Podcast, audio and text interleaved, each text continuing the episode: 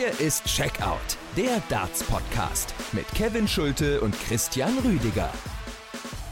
Hallo zusammen, hier ist Folge 287 von Checkout, eurem Darts-Podcast powered by Sport 1. Wir nehmen auf am Montagvormittag nach dem Finale beim Grand Slam of Darts 2022 in Wolverhampton. Wir haben Darts-Geschichte erlebt gestern Abend, wir alle. Michael Smith ist endlich Major Champion. Michael Smith gewinnt den Grand Slam, zerstört Nathan Aspinall im Finale. Und wir sprechen drüber, über den Bully Boy und über vieles mehr in der heutigen Folge. Lasst uns ein Abo da, teilt das Ding, empfehlt den Podcast weiter. Ich bin Kevin Schulte und grüße Podcast-Partner Christian Rüdiger. Hi. Hallo Kevin, ich grüße dich. Ja, diesen Podcast könnt ihr hören überall, wo es Podcasts gibt. Mein Sport Podcast, Spotify, Apple und natürlich bei Sport 1 und in der Sport 1 App. Allein in diesem Jahr war es ja Major Finale Nummer 4 für Michael Smith nach dem verlorenen WM-Endspiel Anfang des Jahres gegen Peter Wright, nach der Niederlage gegen Danny Noppert bei den UK Open und nach der Niederlage gegen Ross Smith zuletzt bei den European Championships in Dortmund. Jetzt hat Michael Smith endlich den Sieg. Ich musste direkt daran denken, Christian, dass er jetzt nicht mehr so würdelos als Shanghai Darts Master auf die Bühne gebeten wird von John McDonald. Beschreib mal deine ersten Gedanken nach dem Sieg von Bully Boy da gestern Abend. Ja, also es hat sich ein bisschen surreal auch erstmal angefühlt. Das muss ich ganz ehrlicherweise so sagen. Dann sieht man oder man hat dieses Finale auf dem Papier, Smith gegen Aspinall und man weiß, okay, jetzt hat er wieder die ganz große Möglichkeit bis zum Ende zu gehen. Zum neunten Mal steht dann eine Major-Finale. Und dann entwickelt sich auch diese Partie nach den ersten zwei, drei, vier Sessions dann auch und du weißt, der schlägt immer weiter ähm, zu. Er hat eine ganz große Lücke dann auch aufgebaut zu Nathan Aspinall im Verlaufe des Matches. Und es hat sich dann auch schon angebahnt. Aber selbst als er dann diesen großen Vorsprung hatte, hat sich das immer noch ein bisschen ja surreal und auch so, so ein bisschen merkwürdig angefühlt, weil du dir wirklich gedacht hast, passiert das jetzt wirklich? Nur letztendlich muss man auch sagen, er war so stabil. Aspinall, für den war das einfach zu viel gewesen, dann das zweite Match an, am Nachmittag gespielt zu haben, das zweite Halbfinale. Im Finale ging wenig und der Bully Boy hat wirklich diese Welle geritten, die er da auch äh, entfacht hatte während des Turniers und deswegen, es hat sich erstmal komisch angefühlt aber als er dann bei diesen 56 Punkten stand und dann den ersten auch sofort reingemacht hat, dann ja, war das irgendwie so dieses, die, diese Art Befreiung. Dann auch endlich hat er es und endlich ja, äh, müssen wir nicht mehr über den unvollendeten Michael Smith sprechen. Es war natürlich ein komplett einseitiges, ein auch deshalb langweiliges Finale. Da müssen wir gar nicht drum rumreden. Nichtsdestotrotz war es ja zumindest so bis zum 8 zu 5 war es ja noch halbwegs eng. Da war es ja im Bereich des Möglichen, dass Nathan Espinel seine Kampfqualitäten auch nochmal auspacken würde und äh, es tatsächlich dann ein würdiges Finale gibt. Gab es dann nicht mehr. Michael Smith gewinnt acht Lecks in Folge. Das 10 zu 5 äh, zur, was war es, dritten Pause war natürlich dann schon ein klarer Fingerzeig. Für mich dann aber viel entscheidender, wie er aus aus dieser Pause nochmal rauskam. Weil als er da dann die ersten zwei Lecks auch holte, also spätestens beim 12-5 habe ich gesagt, Nathan Espinel glaubt auch selbst nicht mehr dran. Man hat ja dann immer ganz schön gesehen, wenn Espinel dann Chancen auch vergeben hatte. So viele hatte er manchmal gar nicht, aber in der Phase hatte er dann schon häufig so seine ein, zwei, manchmal auch drei Darts auf dem Doppel, hat die vergeben und man hat gemerkt, er weiß auch gar nicht mehr, wo er jetzt noch restliche Prozent finden soll nach dieser langen Woche, nach dieser anstrengenden Woche. Und da wusste man dann, das ist genau das Art, die Art von Finale, die Michael Smith wahrscheinlich braucht. Ein Finale, wo er haushoch überlegen ist und wo er am Ende auch gar nicht ins Nachdenken kommt. Ja, letztendlich war es diese, diese Spannung auch, diese innerliche Anspannung, die er letztendlich nicht mehr so aufbauen musste, weil er auch weiß, wenn er einen Fehler macht, dann wird er nicht bestraft, beziehungsweise der wird nicht so kostbar, dass es ihm letztendlich den Titel kosten könnte. Mal wieder einen großen Major-Titel.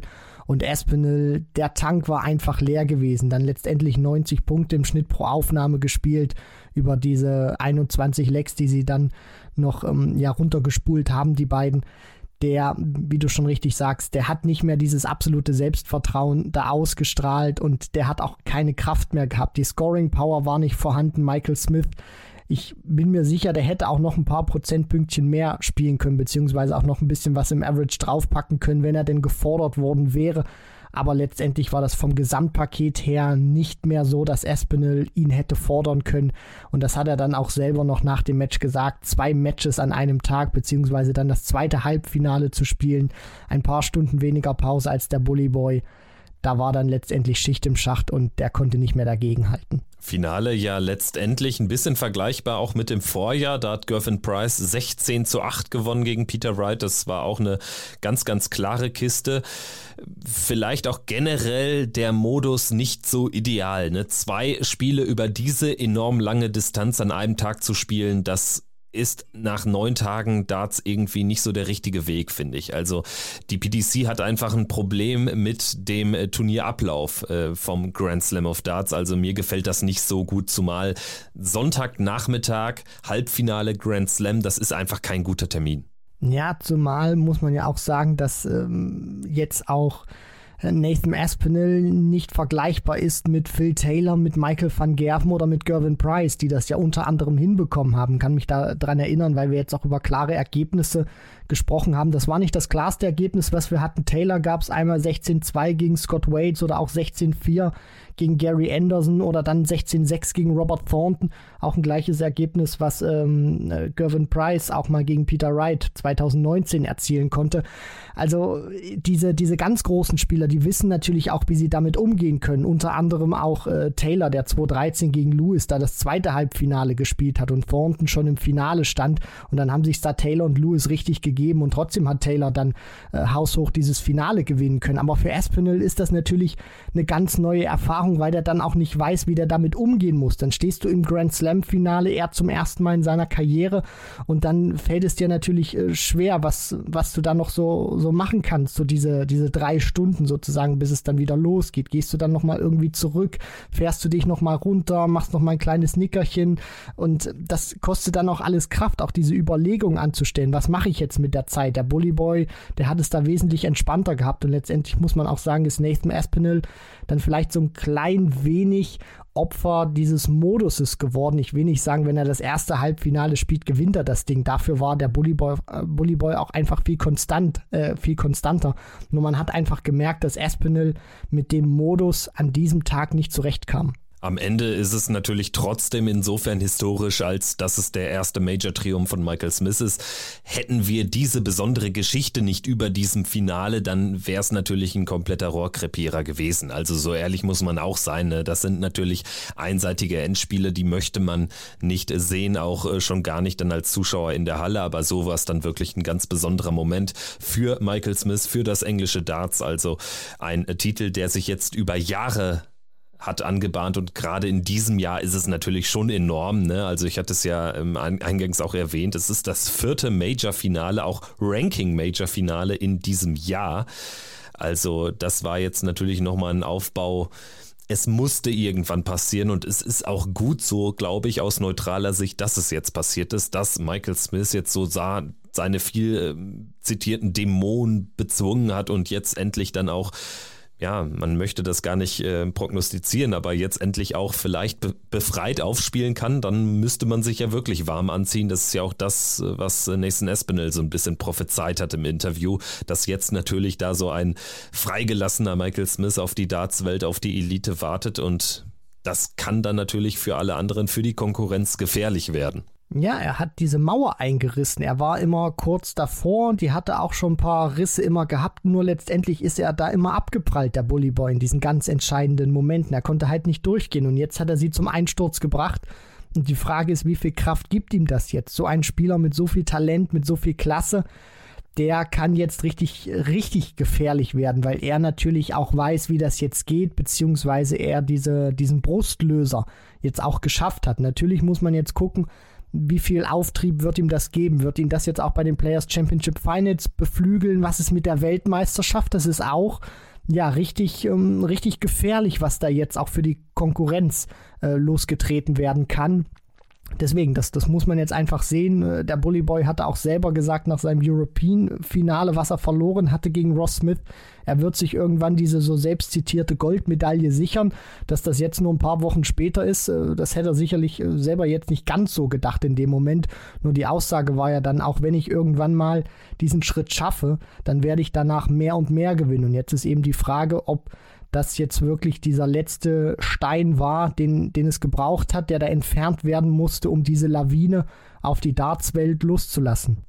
Also ich habe zumindest das Gefühl, dass Michael Smith jetzt ein ganz heißer Kandidat auch für den WM-Titel ist. Also ich glaube, das ist schon ein wichtiger Aspekt, dass so dieses, dieser Malus weg ist, dass er so ein unvollendeter hätte ja auch bleiben können. Es gibt ja auch Spieler, die haben dann am Ende nie so einen Major-Titel erringen können. Das kann jetzt nicht mehr passieren. Michael Smith ist bis in alle Ewigkeit ein Major Champion. Und er hat ja jetzt auch gerade in diesem Jahr dann wirklich nochmal alles mitgenommen. Er hat ein tolles Finale gespielt gegen Peter Wright, wo er sich gar nicht so viel vorwerfen muss, wo dann einfach Peter Wright mit die 15 besten Minuten eines Dartspielers jemals erlebt in der entscheidenden Phase. Er dann den Horror erlebt in Minehead bei den UK Open gegen Danny Noppert, wo er wirklich ein ganz, ganz schwaches Finale spielt und gegen einen ebenso schwachen Danny Noppert sogar verliert und er dann gegen Ross Smith eigentlich ganz okay gespielt, ist dann aber in den besten Karriereauftritt seines Gegners, des Smudgers, hineingelaufen. Und jetzt hat er es dann nochmal einfach souverän runtergespielt gegen einen Spieler, der gegen ihn dann überhaupt nicht performen konnte. Also er hat jetzt irgendwie auch schon fast alles mitgemacht und das kann dich ja nur stärken und stehlen, also die Brust stehlen dann auch für die nächsten Turniere und da steht natürlich dann die Weltmeisterschaft jetzt äh, komplett im Blickpunkt. Also für mich ist das auch ein Spieler, wir blicken jetzt mal auf das Ranking, er hat jetzt natürlich auch enorm viel Preisgeld eingefahren mit diesen 150.000 Pfund und da sieht man ja jetzt schon, man kann vielleicht jetzt auch schon über die Top 4 sprechen. Also wir äh, reden immer immer die Big Three, Gavin Price, Peter Wright, Michael van Gerven, aber das kann man jetzt vielleicht auch erweitern. Also zwischen Michael Smith und der fünfte, neun, fünf Luke Humphreys sind jetzt schon knapp 300.000 Pfund und ich äh, würde sagen, das ist schon ein stimmiges Gesamtbild, was sich da so ergibt. Ja, das auf jeden Fall. Also ich habe da auch, wenn ich auf das Ranking gucke, so ein paar Tennis-Vibes und fühle mich auch so ein paar Jahre zurückversetzt, wenn ich mich da immer an die Big Four erinnere, die sich sozusagen die Grand Slam-Titel aufgeteilt haben. Djokovic, Federer, Nadal, Murray. Später kam dann Wawrinka noch mit dazu, beziehungsweise hat dann, wo Murray auch mehr verletzt war, ihn dann so, so ein Stück weit abgelöst. Und dieses Gefühl habe ich jetzt auch so, dass, dass die vier vielleicht diejenigen sind, die nicht die meiste Qualität haben vom Feld, weil wenn man sich da auch mal das, das, das Ganze anblickt. Ich meine, Espinel hat gezeigt, was er spielen kann. Clayton jetzt nicht unbedingt, aber allein nur mal so von, von der reinen Qualität her, was sie uns geboten haben. Cullen, Chizzy, Van Dyvenbode, natürlich auch Luke Humphreys. Die haben natürlich Qualität, um diese vordersten vier da natürlich auch zu schlagen. Aber was die eben auch ausmacht, im Gegensatz zu einem Cullen, zu einem Van Dyvenbode, zu einem Humphreys, zu einem Chizzy, das ist eben diese Konstanz. Und jetzt bin ich mal auch wirklich gespannt, ob diese Konstanz sich jetzt auch in Titeln umschlägt. Also ob wir jetzt wirklich in einem, in einem im kommenden Kalenderjahr irgendwie darüber sprechen, dass die Major-Titel sich aufgeteilt wurden zwischen Van Gerven, Price, Wright und äh, Michael Smith und dann vielleicht hier und da mal punktuell ein anderer sich in die Siegerliste zumindest bei Major-Titeln einträgt. Ja, absolut. Ich glaube, also für die Spitze kann das fast nur gut sein, denn da kann man jetzt äh, schon echt viel erwarten, auch in den nächsten Monaten und Jahren. Also Michael Smith jetzt ja auch ganz äh, sicher dann äh, diesen vierten Platz äh, zementieren für die Premier League. Generell, wenn wir über die Premier League vielleicht auch im Vorfeld der WM mal sprechen, da fällt dann auch auf, es gibt unfassbar viele Kandidaten. Aber ich finde Michael Smith jetzt natürlich mit diesem Sieg man muss es eingebettet in sein fantastisches Jahr 2022 auf den großen Ranking-Major-Bühnen ähm, betrachten. Da sieht man natürlich dann, dass da jetzt wirklich ein richtig scharfer Contender für die Big Three der vergangenen zwei, drei Jahre herangewachsen ist. Gut, ich würde sagen, wir gehen noch mal so ein bisschen das Turnier durch von Michael Smith. Wir hatten ja in der vergangenen Folge schon über die Gruppenphase des Grand Slam ausführlich gesprochen. Das müssen wir nicht noch mal wiederholen. Es war ja ein sehr lockeres Reinkommen für den Bully Boy in einer Gruppe mit Lisa Ashton, Joe Cullen und Richie Erdhaus. Da dreimal wirklich locker gewonnen. Der knappste Sieg müsste ja so sogar der im Auftaktspiel gegen Lisa Ashton gewesen sein. Und dann wurde es schwieriger in der K.O.-Runde. Ein knapper Sieg gegen Rob Cross. Rob Cross, der sicherlich nicht ganz die Capability, äh, die Spielqualität aufbringt wie Michael Smith, so ehrlich muss man sein, der aber auch dann sich immer mal wieder Momente nimmt und auch Momente genommen hat und der auch kampfstark ist der hat dem Bully Boy da wirklich einen scharfen Fight geliefert. Am Ende ist aber Michael Smith dann durch dieses Spiel durchgekommen. Das wäre vielleicht vor zwei, drei Jahren noch anders gewesen. Genauso dann übrigens im Viertelfinale gegen Joe Cullen, denn das ist ja das eigentliche Meisterstück gewesen vom Bully Boy bei 13 zu 15 Rückstand. Ein Dart hat er gehabt zum 14-15, während Cullen auf 8 Rest stand. Also das war das eigentliche Meisterstück an diesem Finalwochenende von Michael Smith. Ja, also da war er wirklich hochgradig gefährdet, da rauszugehen. Michael Smith, das war so eine Partie, wo du dir dachtest, okay, jetzt geht Cullen vielleicht auch diesen Schritt und zeigt eben nach seinem Masters-Triumph oder dann auch dem Finale in der Premier League, dass er jetzt bei einem weiteren ganz großen Turnier, wie jetzt dem Grand Slam, eben weiter nach vorne gehen kann. Aber hier hat dann letztendlich so ein, so ein Stück weit dieser letzte Schritt gefehlt, über den man ja immer so gerne spricht. Und Michael Smith hat dann auch wirklich gezeigt, dass er einen guten Endsport dann auch hat, ist dann auch nicht wirklich nervös geworden, hat sich dann hat sich das dann auch mehr genommen, als er es irgendwie geschenkt bekommen hat. Und deswegen, das war vielleicht so diese, dieses eine Match, was du drin haben musst im Turnierverlauf, wo es richtig eng ist, wo du hochgradig gefährdet bist, rauszugehen, um das dann doch noch auf deine Seite zu ziehen ziehen, um dann letztendlich den Titel zu gewinnen. Man hat das nicht nur im Darts, sondern auch in anderen Sportarten gesehen. Meistens hat der Champion auf seinem Weg zum Triumph ein ganz kritisches Match drin und wenn er das übersteht, dann geht er meistens in den Runden danach souveräner durch. Das also dieser höchst knappe Sieg im ersten Viertelfinale. Michael Smith hatte dann am Samstagabend frei, musste am Sonntagnachmittag wieder ran gegen Raymond van Barneveld und da hat er so weitergemacht wie in den letzten drei Legs gegen Joe Cullen. Also gegen Joe Cullen hat er ja dann wirklich auch keinen Matchstart zugelassen letztendlich. Im Halbfinale gegen Barney legt er wirklich los wie die Feuerwehr, natürlich auch bedingt durch ein paar Doppelschwierigkeiten bei Barney, aber äh, der 5-0 Start man kann sagen, wenn man auf das Endergebnis von 16 zu 12 guckt, genau entscheidend. Aber äh, die Geschichte ist ja schon, oder ist ein bisschen, bisschen komplexer. Ne? Also Barney kommt ja dann nach diesem 0-5 wirklich gut zurück. Zwischenzeitlich steht es 12-12 und es ist dann einfach wieder eine tolle Schlussphase von Michael Smith, der ab äh, 13-12 dann ähm, nochmal drei Darts zum Ausgleich von Barney übersteht auf Doppel 16 und danach wirklich nichts mehr anbrennen lässt. Also ein toller Start und ein tolles Ende von Michael Smith im Halbfinale gegen Raymond van Barneveld. Ja, ich muss auch sagen, wenn Barney diese Partie gewonnen hätte, ich will nicht sagen, es es wäre ein komischer Beigeschmack gewesen, nur ich hätte mir dann schon gedacht, okay, der bessere Spieler, der qualitativ bessere Spieler an diesem Sonntagnachmittag hätte sich da nicht durchgesetzt. Denn so ehrlich muss man auch sein, äh, Michael Smith hat unglaublich getrommelt in dieser Partie. Gerade in der Anfangsphase natürlich kann sich Raymond da in der ersten Session 1, 2 Lecks holen. Nur letztendlich war das wirklich Showtime vom Bully Boy gewesen. Der war unglaublich gut justiert auf diese Triple 20 und dann verliert er diese nächsten drei Sessions, die er da spielt, mit 1 zu 4 und dann mit 2 zu 3 zweimal.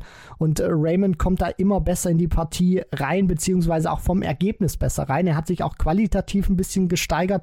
Nur er hat auch sehr davon profitiert, dass Michael Smith oftmals Doppel hat liegen lassen. Gerade Tops oder dann auch die Doppel 10, wo er sonst immer eine Bank ist, hat er teilweise viele Darts gebraucht, um die zu versenken.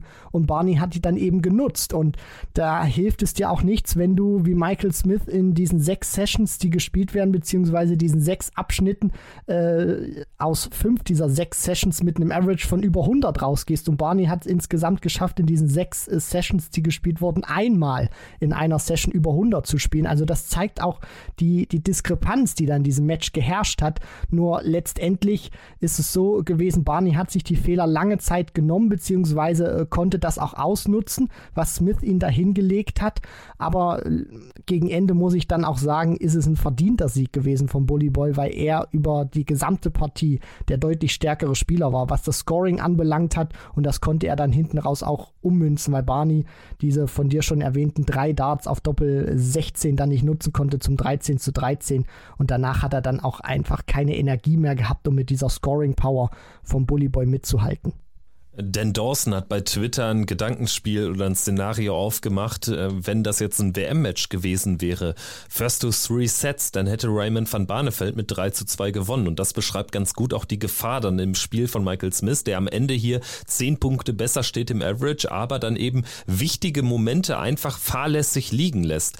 Und dann nützt dir das nicht viel, äh, wenn du 10 Punkte im Average besser bist, wenn du 17 180er wirfst und der Gegner nur 9, was auch ein passabler Wert ist, äh, nur mal so, aber trotzdem, das ist natürlich die Gefahr dann im Spiel von Michael Smith, dass er so ein bisschen was auch leichtfertig liegen lässt.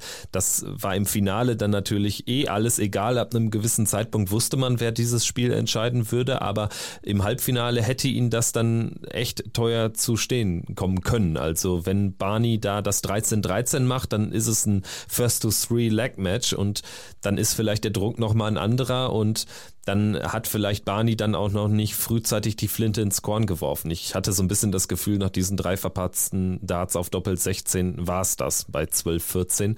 Aber ja, also das ist äh, vielleicht die Gefahr dann im Spiel von Michael Smith, wenn wir jetzt auf die WM blicken. Am Ende gewinnt er aber verdient dieses Halbfinale gegen Raymond van Barneveld und gewinnt am Ende auch verdient dieses Turnier. Jetzt mal ganz ehrlich, das ist ja auch irgendwie ganz schön, dass es ein Spieler gewonnen hat, der auch kein einziges Spiel verloren hat. Nathan Espinel hatte ja seine erste Niederlage äh, oder hatte ja sein erstes Spiel gegen Alan Suter direkt zum Auftakt verloren. Michael Smith jetzt komplett ohne Niederlage durchgekommen. Dementsprechend kann man da nur von einem verdienten Turniererfolg sprechen. Ja, das auf jeden Fall. Also er ist der einzige Spieler natürlich ohne Niederlage dann, wenn du das Turnier gewinnst. Aber beim Grand Slam muss das natürlich nichts heißen, weil du in der Gruppenphase auch äh, schon mal patzen kannst und du da trotzdem weiterkommen äh, oder in die nächste Runde auch einziehen kannst, wie das eben Nathan Aspinall geschafft hat, trotz einer Niederlage. Michael Smith hat ein tolles Turnier gespielt und auch die Art und Weise, wie er dieses äh, Turnier dann gewonnen hat. Das wird ihm sehr viel Selbstvertrauen geben. Da hat ihm niemand was geschenkt. Er musste viele oder er musste auch gerade gegen Cross und gegen Cullen, dann natürlich auch gegen Barney über weite Teile des Matches kritische Momente überstehen, beziehungsweise welche, wo er sich auch geärgert hat, dass er das dann nicht ummünzen konnte, gerade gegen Raymond van Barneveld, als der sich dann noch Lex geklaut hat, obwohl er zuerst aufs Doppel geworfen hat. Also die, die Art und Weise, wie er das Ganze auch gewinnt, da kann er sehr zufrieden auf sich sein, weil er gerade das, was man immer wieder über ihn kritisiert hat oder wo man so negativ über ihn gesprochen hat, das Mentale, da hat er sich wirklich sehr gut zusammengerissen und da hat er auch sich wirklich immer sehr gut rausgezogen aus dieser Affäre. Sprechen wir vielleicht noch über Nathan Espinel, der jetzt äh, den zweiten Major-Erfolg seit den UK Open 2019 verpasst hat und trotzdem natürlich mit einem zweiten Finaleinzug jetzt nach dem Grand Prix auch zufrieden sein dürfte, zumal am Ende ja wirklich nicht nah dran war. Natürlich wird er enttäuscht sein, dass es im Finale wirklich gar nicht mehr lief, dass da nichts mehr passte, weder ähm, der Average, äh, weder der First Nine Average noch irgendwie dann äh, das Werfen auf die Doppel. Das war wirklich ein gebrauchter Abend. Nichts Nichtsdestotrotz, ich denke, nach einer Niederlage gegen Alan Suter zum Auftakt hätte er einen zweiten Platz hier 70.000 Pfund Preisgeld mit Kusshand genommen. Das Turnier geht äh, denkbar schlecht los und dann kannst du es trotzdem noch zu so einem guten Run veredeln, beziehungsweise muss man sprechen, Platz 2 versilbern. Aspinall untermauert damit auch seine Ambitionen, nächstes Jahr wieder in der Premier League dabei zu sein. Das war jetzt sein siebtes Finale, was er in diesem Jahr gespielt hat. Fünf auf der Pro Tour, zwei davon hat er gewonnen und jetzt zuletzt eben zwei Major-Finals beim World Grand Prix und beim Grand Slam of Darts. Also es ist ein dickes, fettes Empfehlungsschreiben. Aspinall ist wieder zurück, auch nach dieser Verletzung am Handgelenk, die er hatte. Und ähm, ja, ist jetzt wieder auch zurück in den Top 10, ist jetzt die neue Nummer 8 der Welt. Und wenn er jetzt noch eine halbwegs ordentliche WM spielen kann, nicht direkt zu Beginn raus, dann denke ich schon, dass wir Aspinall im nächsten Jahr wieder in der Premier League begrüßen dürfen. Ja, das stimmt. Das ist sicherlich eine gute Möglichkeit für ihn, zumal er beim Publikum sehr beliebt ist. Er hat natürlich einen Walk-On, der auch jedes Mal zündet. Was so ein bisschen auffällt bei Nathan Espinel, er hat jetzt keinen einzigen 100 plus Average gespielt. Das höchste müsste beim 10-6 gegen Vatimena im Achtelfinale die 97 gewesen sein. Also ein bisschen Wade-mäßig unterwegs, unterwegs gewesen. Also James Wade hat er so ein bisschen ersetzt, würde ich sagen, bei diesem Turnier. James Wade ja nicht qualifiziert gewesen, aber machst du da auch so ein paar Parallelen auf? Also gerade auch diese, diese Kampfeskraft da häufig dann auch äh, Spiele oder nur, nur schwer zu schlagen zu sein. Dann aber wiederum auch im Finale, wenn dann der Gegner deutlich besser ist, da dann auch gar keinen Stich zu sehen. Also irgendwie könnte man auf diese Ergebnisse und auf die Averages auch den Namen James Wade drüberlegen und ersetzen und es würde kein wundern. Espinel ist ein ganz großer Fighter, der in der Vergangenheit natürlich schon Matches bestritten hat, wo er tolle und phänomenale Averages ins Board gebrannt hat. Was aber auch auffällt, ist, dass er jetzt gerade über längere Distanzen nicht der konstanteste ist, aber immer wieder Phasen dabei hat, wo er wirklich richtig zünden kann, wie er das gegen Van Gerven beim World Grand Prix gemacht hat. Jetzt beim Grand Slam im Finale gegen Smith äh, natürlich jetzt nicht so sehr, wenn du dir von 21 Lecks, die gespielt wurden, nur 5 greifen kannst aber er ist einer, der sich über so eine, über Momente auch reinfightet, der ein gutes Timing hat, der auch plötzlich mal aus dem Nichts ein High-Finish spielen kann und dann zieht er sich eben hoch, dann hat er so viel Adrenalin im Körper, dass er auch mal zwei, drei Lecks danach fantastisch spielen kann und das reicht dann vielleicht auch. Also Aspinall ist ein gutes Gesamtpaket, ist einer, der schwierig zu bezwingen ist, auch wenn er selber für seine Matches natürlich hart kämpfen muss gerade jetzt in dieser Woche und wenig geschenkt bekommen hat und auch wenig glatte Siege dabei hatte, wie das andere zum Beispiel dann trotzdem auch äh, schaffen. Aber trotzdem ist Aspinall für mich einer, der zur absoluten Weltspitze gehört und selbst wenn er nicht diese ganz großen Averages immer spielt, wirkt für mich auch bei ihm so ein 95er oder 96er Average teilweise wie ein 98er, 99er, vielleicht sogar mal ein 100er, weil er einfach diese Energie dann auch wirklich mit ans Board bringt. Deswegen, ich schaue ihm gerne zu und äh, wünsche ihm natürlich auch auch, dass er jetzt so weitermacht, weil ich habe Bock, Nathan Aspinall nochmal ja, als Major-Sieger thematisieren zu dürfen. Dann müssen wir natürlich auch über die Halbfinalisten sprechen und allen voran über Raymond van Barneveld, der mit 55 Jahren jetzt im zweiten Comeback ja tatsächlich nochmal so einen Lauf drin hat. Das haben wir alle nicht kommen sehen. Ich meine, Raymond van Barneveld kommt ja auch aus der Qualifikation. Also der hat jetzt hier ähm, etliche Siege aneinander rein müssen, um äh, tatsächlich dann hier so weit zu kommen. Im Halbfinale gegen Michael Smith unterlegen gewesen, mit 12 zu 16 auch verdient verloren. Das haben wir ja jetzt auch schon analysiert. Aber jetzt auch äh, vielleicht der weitere Weg nach der Gruppenphase. Die Gruppenphase haben wir ja auch schon mehr als gutiert, also die Erfolge über Chizzy, über Price, über Ted Evans. Dann im Achtelfinale gegen Simon Whitlock war es ja dann aber wirklich äh, nochmal eine Leistungssteigerung, würde ich fast sagen. Ne? Also das war über die Distanz etwas, was ich jetzt auch nicht unbedingt so erwartet hätte von, von Barney, dass alleine schon bei der Verdopplung der Distanz im Vergleich zur Vorrunde dann tatsächlich kein Leistungsabfall zu sehen war. Im Gegenteil, er hat in den entscheidenden Momenten wirklich seine Chancen genutzt und gegen einen bärenstarken Simon Whitlock, der 101 gespielt hat, der insgesamt ein super Turnier gespielt hat, am Ende mit 10-8 gewonnen. Erster Matchstart direkt auf Bull drin, also das war schon ein starkes Stück es war sehr viel Nostalgie, sehr viel Vintage auf der Bühne, aber es hat eben nicht nur dieser Oldschool-Faktor überzeugt, sondern eben auch die Qualität. Und das lag nicht nur an Barney, sondern wie du auch schon richtigerweise gesagt hast, an Simon Whitlock, der auch lange Zeit bei 107 im Average stand und Barney musste da wirklich sehr viel auspacken und auch heftig dagegenhalten, um diesen Sturm des Wizards äh, bewältigen zu können und besänftigen zu können. Und er hat das gut gemacht, ist dann auch im Laufe der Partie stärker geworden, auch so was ähnliches, was er gegen Price und gegen Smith gezeigt hat. Also je länger die Partie dauerte, umso besser ist, ist er dann auch reingekommen. Was man gesehen hat, dass er natürlich solche langen Distanzen noch drauf hat, aber er sie nicht mehr so wirklich kannte aus der Praxis heraus, weil er eben dieses eine Jahr lang nicht da war und dann auch, wo er noch auf der Tour gespielt hat, meistens bei solchen großen Major-Turnieren nicht mehr in solche Sphären vordringen konnte, um solche langen Distanzen zu spielen. Aber am Ende muss ich sagen, ist das ein toller Run gewesen von Barney. Er hat gezeigt, dass er es weiterhin drauf hat, dass er es noch kann und hat eine schöne Story kreiert. So diese, er kommt ja immer mit Eye of the Tiger von Survivor rein, so ein bisschen dieses, diese, dieser alte Rocky-Charakter sozusagen, der nochmal zurückkommt und dann die Frage, kann er es nochmal allen zeigen? Kann der alte Mann, hat er das nochmal drauf? Und Halbfinale wird auch mental was mit ihm machen. Jetzt ist eben die Frage Weltmeisterschaft, wie kommt das vielleicht noch mit der Setzliste ein bisschen zustande? Stand jetzt würde er in Runde 3 gegen Gervin Price spielen. Äh, das würde sicherlich Barney gerne vermeiden wollen, weil er natürlich einer ist, der ja sagt, wenn ich Halbfinale Grand Slam spiele, dann kann ich auch Viertelfinale, Halbfinale WM spielen. Und vielleicht liegt dieser Modus ihm dann auch besser, weil er eben ja nicht dieses brutale Rennen auf die Legs hat, sondern eben im Set-Modus spielen kann. Aber es war eine schöne Comeback-Story von Raymond van Barneveld. Ja, also gegen Simon Whitlock war natürlich die Doppelquote ausschlaggebend. Am Ende starke 10 von 18 getroffen, während Whitlock dabei 8 von 23 stand. Also es sind mal schlappe 20 Prozent Unterschied. Die haben da den Unterschied dann gemacht zum Match für Raymond van Barneveld.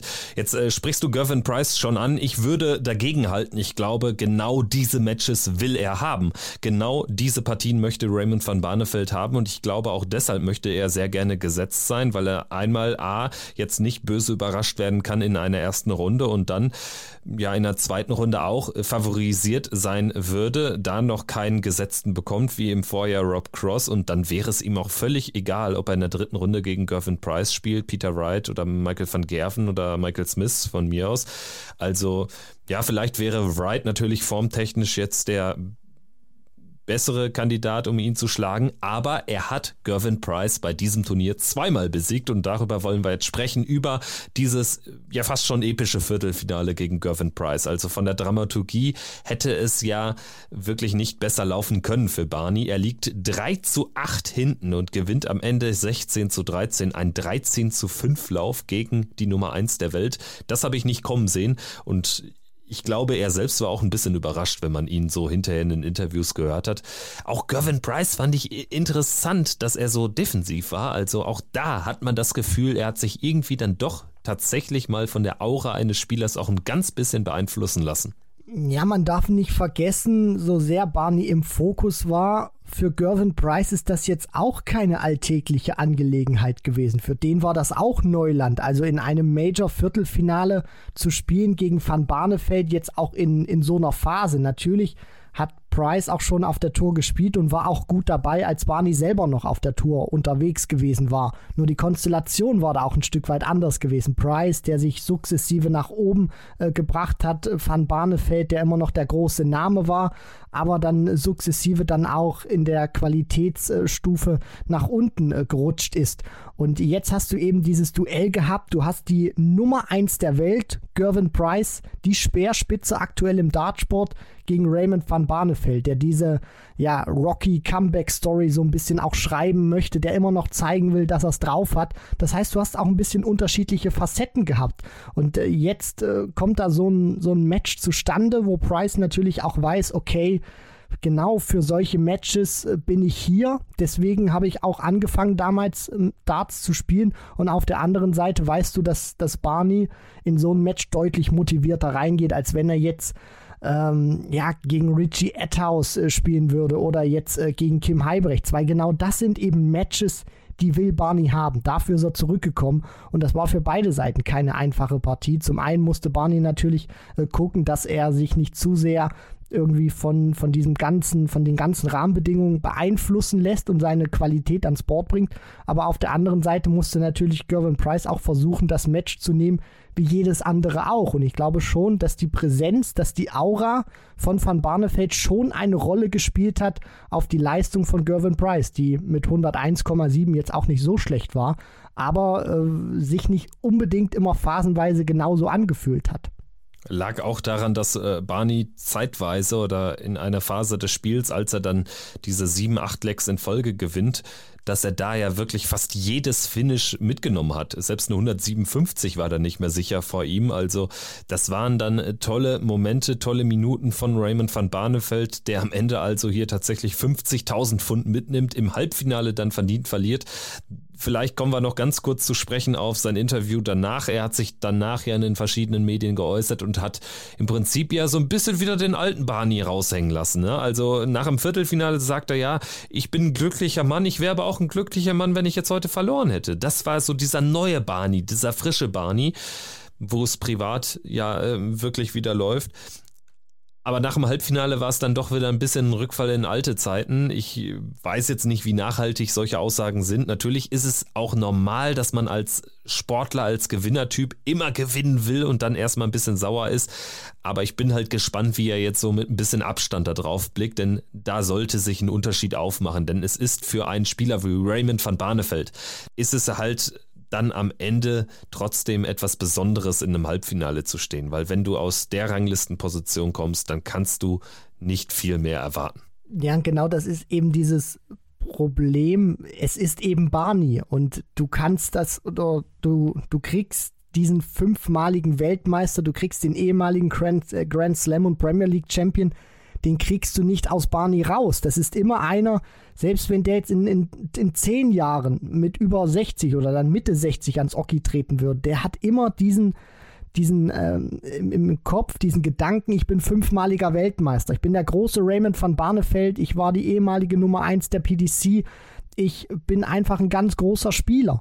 Und das kriegst du einfach nicht aus ihm raus. Und deswegen ist das natürlich auch immer schwierig dann mit seinen Interviews oder auch wie er dann immer in seiner Comeback-Story angekündigt hat, er ist jetzt der neue oder der alte Barney ich nehme ihm das ehrlich, ehrlicherweise nicht immer so ab, weil man schon in Matches dann erkennen kann, wenn es nicht so läuft oder er nicht so drin ist, dann geht schon dieses Kopfschütteln los, dann verzieht er schon das Gesicht, dann frage ich mich schon manchmal, ist der Kampfgeist wirklich richtig da?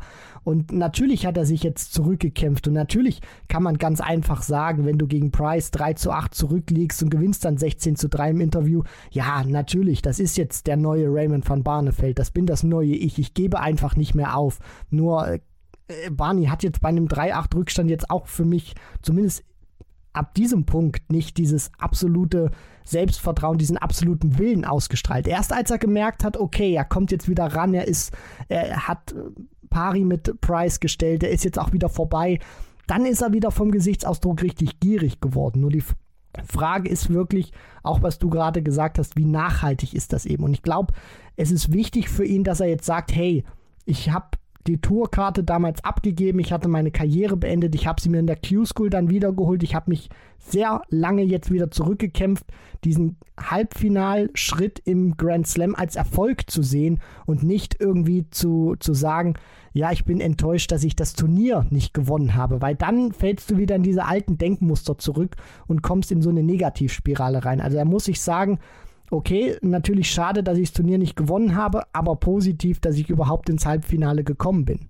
Er muss es positiv sehen. Er hat 16 Plätze gut gemacht, von 50 auf 34 und wird Stand jetzt bei der WM sogar die 32 sein. Also er muss das positiv sehen. Das hätte er unterschreiben müssen im Vorfeld und mit ein, zwei Tagen Abstand sollte er da deutlich positiver drauf blicken. Aber es ist genauso, wie du sagst, man kriegt den alten Barney auch nicht aus dem neuen Barney komplett raus. Wie soll das denn auch gehen? Der ist 55 Jahre.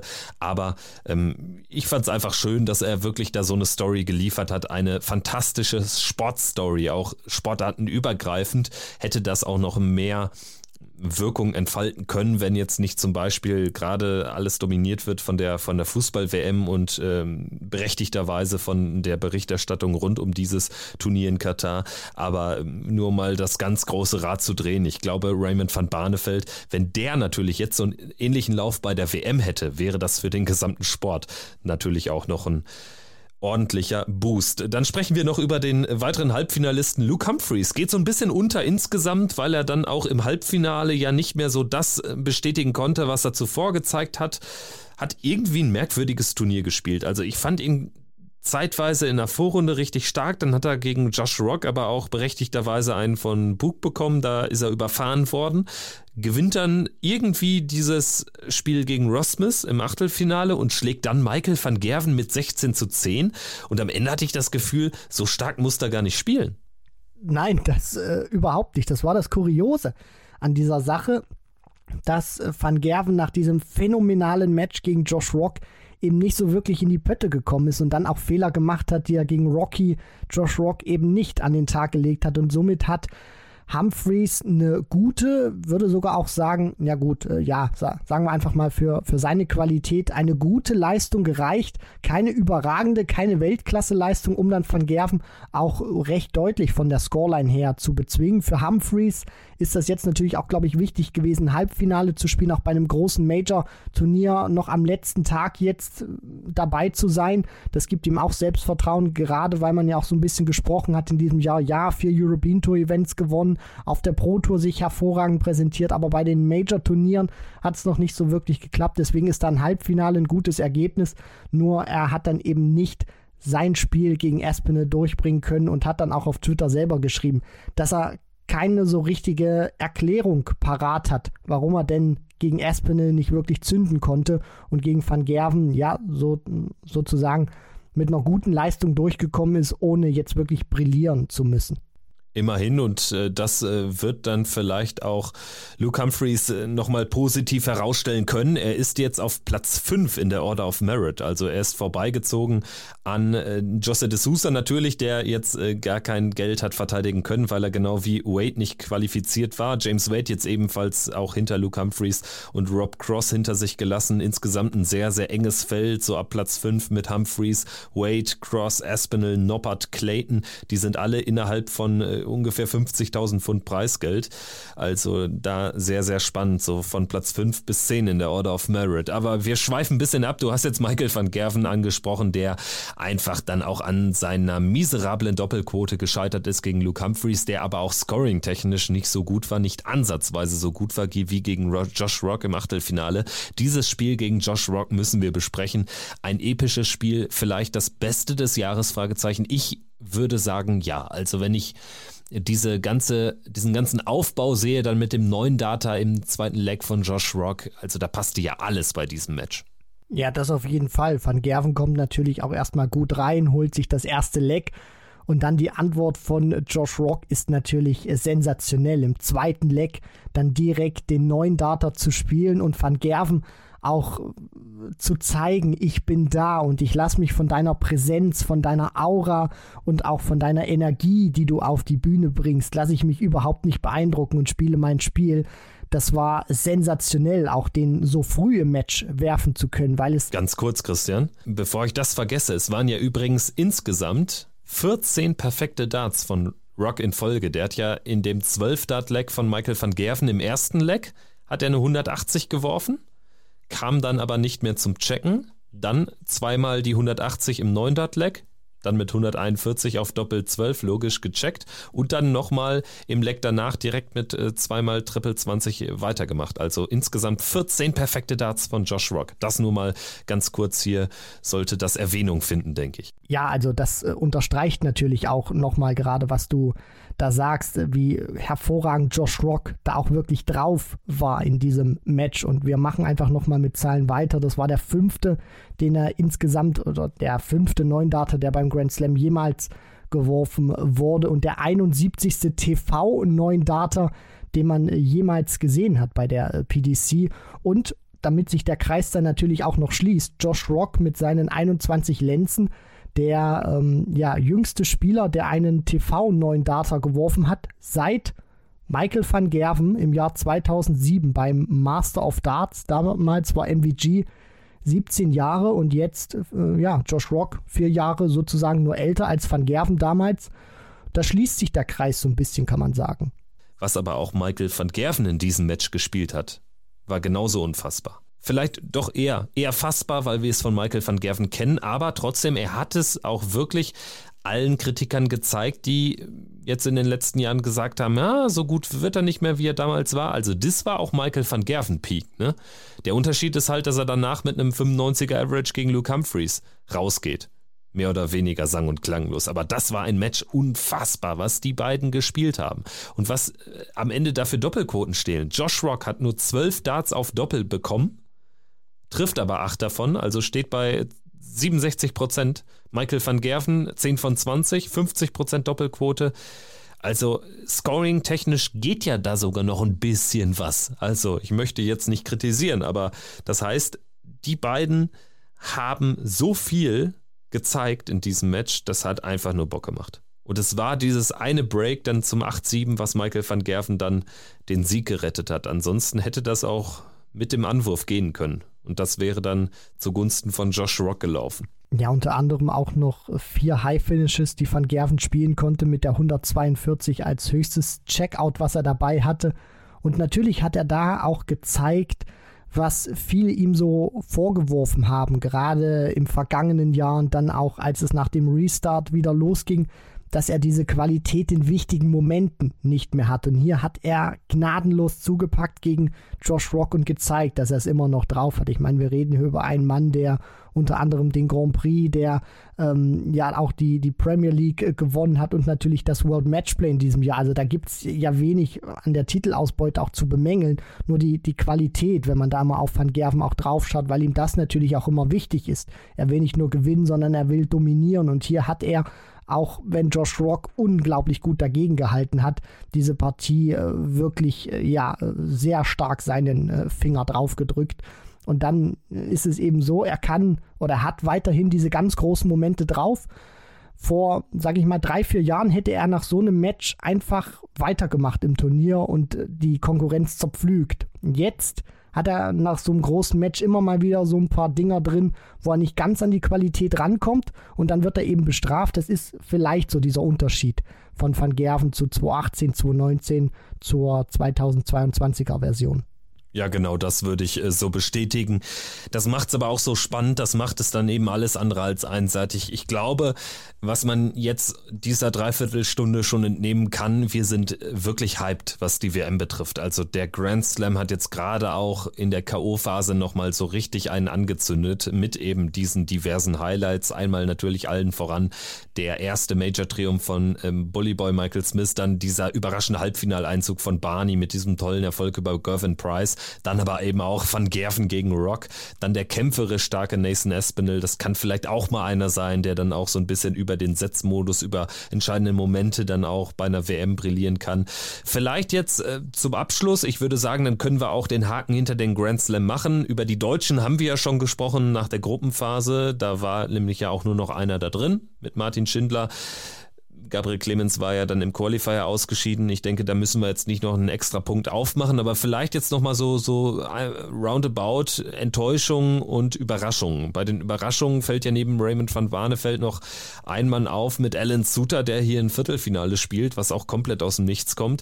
Bei den Enttäuschungen würde ich auch zugleich dann neben Peter Wright über den haben wir aber auch schon gesprochen, dass man es irgendwie einordnen muss. Neben Peter Wright würde ich dann tatsächlich den Mann nennen, der gegen Alan Suter ausgeschieden ist im Achtelfinale, und zwar Johnny Clayton. Hast du noch irgendwelche Ergänzungen zu machen bei diesem Block Enttäuschungen, Überraschungen? Ja, also bei Enttäuschungen hätte ich jetzt auch Johnny Clayton genannt, wenn du ihn nicht von meiner Liste jetzt geputzt hättest. Das äh, fällt natürlich auf, auch wenn er jetzt die Gruppenphase natürlich überstanden hat, da ein Achtelfinale gespielt hat er strahlt einfach nicht diese Dominanz aus und jetzt diesen absoluten Wow-Effekt, wo du dir denkst, okay, das ist jetzt einer, den du wirklich auf der Rechnung haben musst für die kommenden zwei Major-Turniere, die jetzt noch in diesem Jahr anstehen. Bei Enttäuschungen möchte ich noch hinzufügen, auch wenn es jetzt oder auch wenn man nicht unbedingt mehr erwarten durfte oder vielleicht konnte, ist das für mich trotzdem eine Enttäuschung in der Art und Weise, wie sie sich präsentiert hat, Fallon Sherrock. Und sie hatten natürlich jetzt auch danach noch so im Interview mal gesprochen, wie es ihr geht, dass sie gerade auch mit vielen Anfeindungen auf der Women's Series oder auf der Frauentour dann zu kämpfen hat, dass sie an einem Punkt ist mittlerweile, wo sie, wo sie sagt, okay, liebt mich oder hasst mich, ist mir egal. Da merkt man schon, dass diese Vermarktung, dieses Extreme ins Rampenlicht stellen, jetzt ihren Tribut fordert. Das, was die PDC da auch mit ihr gemacht hat, dass man sie so als Number One Frontfrau etablieren wollte. Das hat ihr nicht gut getan, weil ab dem Moment, wo du dann auch mit der Leistung nicht mehr ganz so hinterherkommst, was auch mal völlig menschlich ist und normal ist bei diesen Millimetern, um die es da geht, dann stürzen die sich natürlich wie die Geier auf dich. Und man hat da gerade in der Außendarstellung von der PDC viel, falsch gemacht. Fallon Sherrock kann dafür nichts, weil im Prinzip ist sie nur da, um ja ihren Traum zu verwirklichen, um, um einfach Darts zu spielen. Das Ganze, was drumherum passiert, kann sie nicht entscheiden, aber es wirkt sich mittlerweile auf ihr Spiel aus und sie war für mich ein Schatten ihrer selbst. Null Selbstvertrauen, null Glaube an sich selber und dann wirst du eben zerpflückt und dann musst du dir natürlich medial auch wieder das ein oder andere anhören, obwohl sie das ehrlich gesagt nicht verdient hat. Ja, ich denke, damit ist alles gesagt. Ich denke, dahinter können sich auch die meisten Vereine hinter diesen Worten, also was da teilweise auf sie eingeprügelt wird, das ist nicht korrekt. Man sollte sie sportlich bewerten und sollte da aber gar nicht irgendwie in die falschen Ecken abdriften, was deutlich zu häufig passiert, gerade in den sozialen Medien. Gut, ich würde sagen, wir machen den Cut wir haben jetzt ausführlich nochmal über die K.O.-Phase beim Grand Slam of Darts 2022 gesprochen. Gratulieren dem Bully Boy an dieser Stelle zum ersten Major-Triumph und kommen jetzt auf das zu sprechen, was uns da ab Freitag dann vor die Flinte kommt, und zwar die Players Championship Finals. Das Generalprobenturnier, wenn man so will, für die WM, wie in jedem Jahr. Sportlich natürlich hat es nicht immer so die ganz große Aussagekraft, so ehrlich muss man auch sein. Ne? Also es ist dann so ein bisschen vielleicht vergleichbar mit so einem Vorbereitungsturnier oder so Vorbereitungsspielen von so Fußballmannschaften vor der WM, vor der EM. Die Aussagekraft ist dann nicht immer die größte, also man sollte sich jetzt von etwaigen Überraschungen auch nicht blenden lassen. Nein, das jetzt nicht unbedingt, ähm, aber ich habe schon immer Bock oder es reizt mich sehr, dieses Turnier dann auch immer anzuschauen, weil natürlich sich nochmal die Top-Jungs in Stellung bringen wollen. Gerade so ein Van Gerven möchte jetzt mit einem Titel nochmal zeigen vor der WM hier. Ihr redet zwar alle über Price, ihr redet jetzt auch alle über Michael Smith, aber ich bin die Nummer 1, auch wenn ich aktuell auf Platz 3 stehe, aber ich bin die Nummer 1 und das möchte ich euch jetzt mal ganz kurz zeigen. Das heißt, die wollen natürlich mit viel Selbstvertrauen in dieses Turnier gehen. Wird für alle Spieler wichtig sein, nochmal so ein gutes Feeling zu bekommen. Ja, kein schlechtes Match oder jetzt irgendwie als Top-Star früh ausscheiden, weil dann gehst du natürlich nochmal mit so einem kleinen negativen Moment in die WM und das möchtest du einfach nicht für das größte Highlight des Jahres. Und was ich auch immer sehr schön finde, ist, weil es sich nach der Players Championship Order of Merit richtet, also das, was auf der Pro Tour gespielt wurde, Behind Closed Doors in diesem Jahr, dass man dann auch nochmal vor der WM viele Leute sieht, die man häufig nicht im TV zu sehen bekommt, außer zur WM oder den UK Open. Und jetzt sind sie alle nochmal am Start, unter anderem neben Gabriel Clemens und Martin Schindler auch Ricardo Pietreczko. Ja, es ist nämlich ein 64 äh, Teilnehmer großes Feld und Ricardo Pietreczko hat sich als Nummer 64 dieser Players Championship Order of Merit ins Feld gespielt und er wird belohnt. Wir hatten das ja mal so ein bisschen auch insistiert hier in einer der letzten Folgen. Er wird tatsächlich belohnt mit einem Match auf der Hauptbühne. Es wird ja auf zwei Bühnen gespielt, also nicht so viele Bühnen, wie wir es von den UK Open kennen, die am gleichen Austragungsort gespielt werden in Minehead aber ähm, eben auf zwei Bühnen und Ricardo Pietreczko wird, lass mich ganz kurz schauen, das dritte Match auf der Mainstage spielen. Das heißt, äh, ja, in der Mittagszeit ungefähr, frühen Nachmittag am Freitag. Es ist insgesamt auch besonders, also wir erleben auf der Hauptbühne 14 der 32 Erstrundenmatches und die anderen 18 Spiele werden auf der Stage 2 stattfinden. Und gespielt wird deutscher Zeit ab 11.30 Uhr am Freitag. Und dann geht es ja, es sind acht Stunden angesetzt bis 19.30 Uhr durch, also nur mit den üblichen äh, TV-Pausen etc. pp. Also das ist äh, schon auch was Besonderes. Das heißt ja auch, dass man am Freitagabend nicht spielen wird und äh, das ist mir jetzt äh, hier aufgefallen. Das war ja in den vergangenen Jahren eigentlich anders. Äh, ganz kurze Frage, vielleicht hast du das irgendwie vor dir liegen. Wann spielt denn England bei der WM? Sehr guter Punkt. Also die Engländer spielen heute am äh, Tag der Aufzeichnung und spielen dann, stimmt, gegen die Amerikaner und äh, genau daran könnte es liegen. Das werden wir jetzt hier live checken. Ja, ma mach das mal ganz kurz. Zweiter Spieltag WM am Freitag 20 Uhr deutscher Zeit. Ja, dann wissen wir es ja, warum das so ist. Aber das haben sie auch mit keiner Silbe erwähnt, die PDC-Kollegen. Ne? Also nicht wirklich. Ich habe jetzt in den Pressemitteilungen nicht wirklich was erwähnt. Ich glaube, es ist vielleicht auch irgendwie ein bisschen uncool oder die, die, die PDC möchte das auch nicht machen, dann zu schreiben, ja, wir beginnen ein bisschen früher und spielen dann am Abend nicht, weil wir vielleicht ein bisschen Angst haben, dass keiner mehr Darts guckt. Aber äh, ja, so kann man das natürlich auch äh, ein bisschen charmanter machen. Und ich glaube, die Spieler haben auch nicht so viel dagegen. Da kommen sie mal abends ein bisschen früher ins Bettchen. Ja, ganz äh, kurz, was auch ganz lustig ist, also die Waliser, die spielen ja 11 Uhr deutscher Zeit, also da hat man jetzt auch zugesehen, dass zumindest Kevin Price, Johnny Clayton, dass die erst so spät am Tag spielen, dass die das auf jeden Fall gucken könnten. Und Jimmy Williams, der spielt in Match Nummer 6 auf der zweiten Bühne.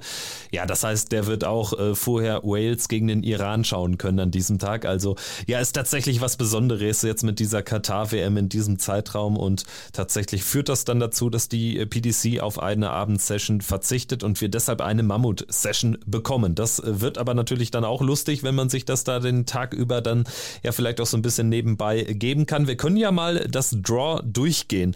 Wir haben über Ricardo Pietreczko gesprochen. Als 64 tritt er an gegen die Nummer 1 Damon Hatter. Ansonsten haben wir in diesem, wollen wir es so achtelweise durchgehen, Christian? Ja, gerne. Machen wir es so achtelweise. Das heißt Hatter gegen Pietreczko, Ritz gegen Rasma, das ist 32 gegen 33. Dann haben haben wir noch Andrew Gilding gegen Ricky Evans und Adrian Lewis gegen Keen Barry. Also da fällt auf, von den acht Spielern in diesem Achtel, nur Damon Hatter hat jetzt beim Grand Slam gespielt, ist da allerdings früh rausgegangen und diese ja fast schon Major-Phobie von Damon Hatter, die sich da in den vergangenen Jahren rauskristallisiert hat, könnte ja vielleicht auch eine kleine Außenseiterchance für Ricardo sein, gerade bei diesem kurzen Format? Ja, kurzes Format ist immer gefährlich für solche Spieler mit einer Qualität, wie sie ein Damon Hatter auch ans Board bringt. Das sagen auch immer wieder die ganz Großen bei der WM. Sie möchten gerne, dass dann die längeren Distanzen gespielt werden, weil sie dann auch ein bisschen mehr Zeit haben, um Fehler oder vielleicht einen Fehlstart zu korrigieren. Aber das hast du in Runde 1 der Players Championship Finals eigentlich nicht, beziehungsweise ganz hauchdünn, dass du die Möglichkeit bekommst, dann auch wirklich grobe Schnitzer oder mehrere Fehler dann noch zu korrigieren. Und das ist die Chance für Ricardo Pietreczko, wenn er gut reinkommt, wenn er Hatter unter Druck setzen kann, wenn der auch spürt, er ist nicht direkt drin, sich die Fehler nutzen, die The Heat ihm ähm, ja sozusagen auf dem Tablett serviert und dann muss er die sich natürlich auch nehmen.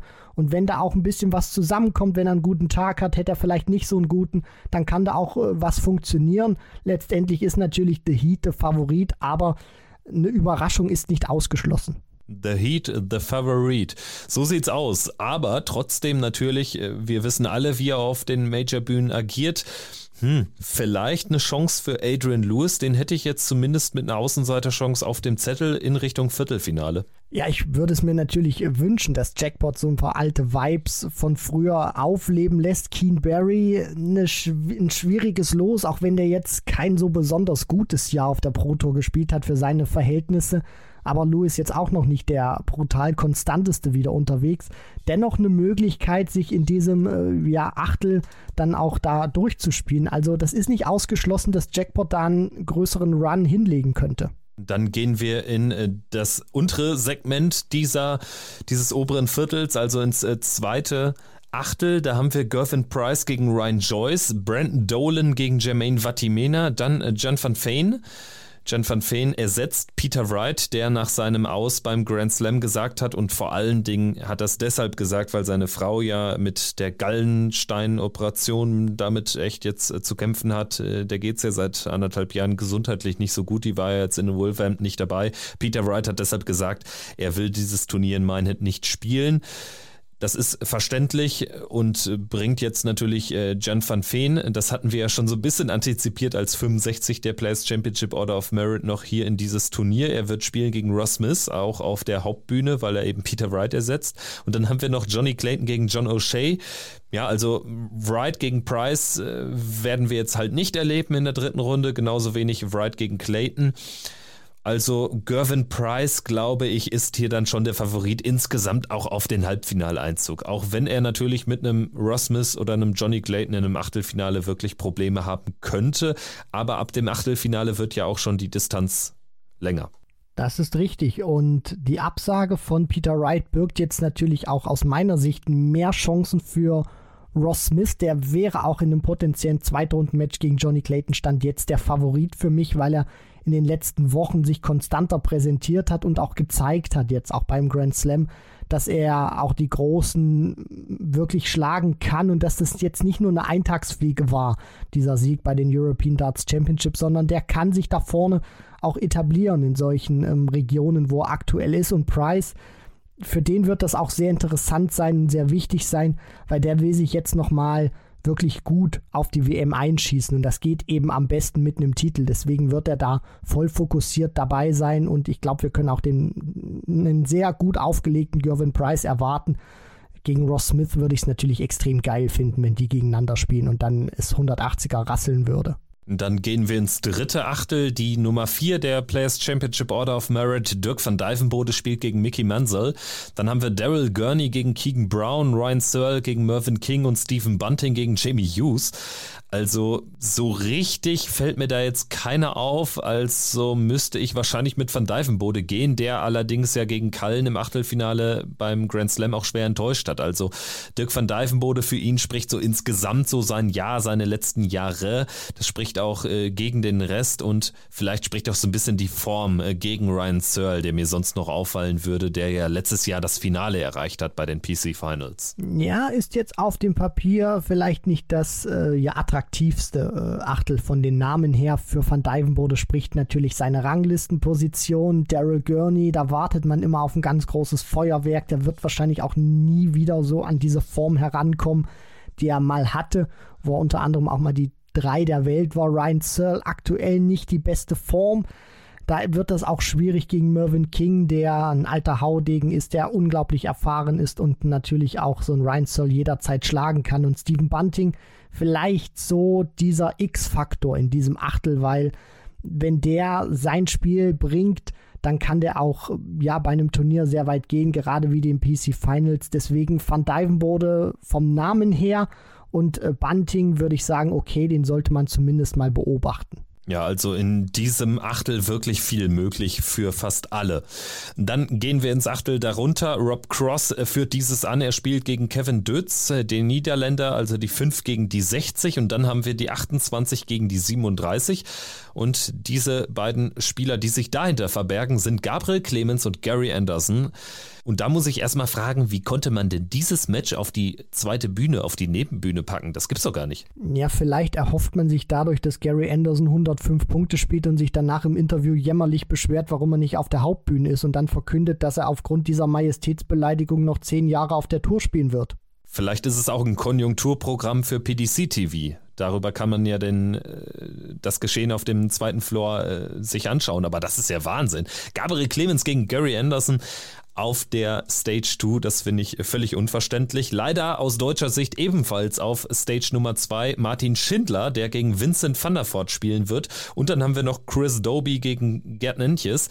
Also ich glaube aus deutscher Perspektive natürlich für Gabriel Clemens maximal bitter, hier gegen Gary Anderson in der ersten Runde zu spielen. Martin Schindler gegen Vincent van der Voort, auch eine heikle Begegnung. Als zwölf gesetzter Spieler hättest du dir etwas einfacheres gewünscht. Wenn er da durchgeht, dann sollte er es aber auch ins Achtelfinale schaffen können. Also das muss das Ziel sein. Also für Martin muss das Ziel sein, das Achtelfinale zu erreichen. Für Gabriel Clemens wird es qua Auslosung gegen Gary Anderson danach vielleicht gegen seinen Lieblingsgegner Rob, Rob Cross natürlich schwieriger, aber aus deutscher Sicht gucke ich hier tatsächlich vor allen Dingen auf Martin, der jetzt da natürlich auch mal ein paar Ergebnisse dann liefern will auf den Major-Bühnen. Ja, das Problem bei Vincent ist natürlich auch, dass er sich das immer zutraut, egal wen zu jedem Zeitpunkt schlagen zu können, weil der auch ein sehr großes Selbstverständnis oder auch große Erwartungen an sich selber hat. Auch kurze Distanz, das wird eine sehr knackige Partie werden für Martin Schindler, Gabriel Clemens gegen Gary Anderson. Ich denke, da wird es auch darauf ankommen, dass Gaga dieses Spiel angeht wie jedes andere auch und sich da nicht verrückt machen lässt vom Namen und dann hier, ich spiele gegen Gary Anderson. Natürlich ist Gaga schon lange dabei, aber gegen Anderson dann zu spielen ist immer noch was Besonderes und bei Anderson bin ich dann auch gespannt, ob er sich sagt, okay, Gary, jetzt haben wir noch zwei Turniere im, im Jahr, zeigen, jetzt, jetzt zeigst dem Rest nochmal, jetzt schwing dich nochmal auf und zeig, dass du auch noch herausragende Darts spielen kannst. Er hat zuletzt sich, finde ich, Form verbessert gezeigt auf den Players Championship Turnieren. Und äh, ja, deswegen aus, aus deutscher Sicht die Auslosung beziehungsweise die Art und Weise, wie dann das Draw zu, zustande gekommen ist aufgrund der PC-Rangliste, ja, äh, unglücklich will ich nicht sagen, aber es hätte auch äh, die Deutschen besser treffen können. Aber vielleicht ist auch genau das mal die Chance, dass man dann jetzt auch positiv überraschen kann. Wir alle hoffen natürlich jetzt auf so ein tiefen Major Run mal. Ne? Also den gab es ja in diesem Jahr, so ehrlich muss man sein, auch noch gar nicht. Gerade bei Gabriel fehlen da jetzt auch einfach die Achtelfinalteilnahmen, die er jetzt in den letzten Jahren ja fast regelmäßig hatte, die ähm, gerade in 2020, 2019 glaube ich auch da immer wieder kamen, aber zuletzt jetzt auch nicht mehr gekommen sind. Und es wird natürlich bei der Auslosung nicht einfacher, aber trotzdem Ausreihen zählen da nicht. Und wir sind gespannt, wie die beiden oder auch die drei mit Ricardo, der natürlich jetzt für den es ein anderes Turnier Turnier eine andere Gemengelage, aber ähm, da drücken wir natürlich allen drei die Daumen. Dann gehen wir in die untere Turnierhälfte, in das fünfte Achtel. Das wird angeführt von der Nummer zwei dieser Players Championship Order of Merit, Luke Humphreys gegen Nathan Rafferty. Interessantes Duell. Dann haben wir Jim Williams gegen Mike De Decker, Christoph Ratajski gegen William O'Connor und José de Sousa gegen Danny Jansen. Das alle Spieler, die jetzt zuletzt beim Grand Slam nicht dabei waren. Ja, de Sousa gegen Humphreys hätte doch was im Achtelfinale. Ja, das auf jeden Fall. Für de Sousa geht es auch um viel. Jetzt ist er in der Rangliste abgerutscht, weil er beim Grand Slam nicht dabei war und vor zwei Jahren das Ding gewonnen hat. Ist jetzt nur noch die 16 der Welt. Also für den auch ein wichtiges Turnier. Und bei den anderen geht es natürlich auch darum, sich nochmal so ein bisschen Selbstvertrauen für die WM zu holen. Gerade bei einem Christoph Ratajski, Jim Williams ist immer einer, der so, ja, unterschwellig daherkommt oder so, so, so ein bisschen unter dem Radar ist, aber der auch großartige Darts spielen kann. Aber natürlich lockt so vom Auge her natürlich die Partie Humphreys de Sousa, weil wenn da beide gut drauf sind, dann können die auch sehr, sehr viele 180er werfen. Dann haben wir Dave Chisnell unglücklich ausgeschieden in der Vorrundengruppe gegen Price und Barnefeld beim Grand Slam. Er spielt gegen Nils Sonnefeld. Dann haben wir Scott Williams gegen Alan Suter, beide mit guten Auftritten in Wolverhampton. Joe Cullen spielt gegen Roby John Rodriguez und Kim Halbrechts gegen Raymond van Barnefeld. Was traust du Barney zu in diesem Feld?